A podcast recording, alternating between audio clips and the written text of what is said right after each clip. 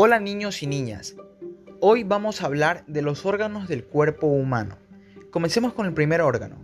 El cerebro tiene la forma de una nuez. Es una masa que se encuentra protegida por el cráneo. Es un órgano que envía órdenes a las demás partes del cuerpo. El corazón tiene el tamaño de un puño, ubicado arriba del pecho al lado izquierdo. Este órgano bombea la sangre a todo el cuerpo. Los pulmones tienen forma de dos bolsas vacías, son los órganos de la respiración. El estómago se ubica en la parte media del tronco. Este órgano transforma la comida en nutrientes para el, para el cuerpo humano.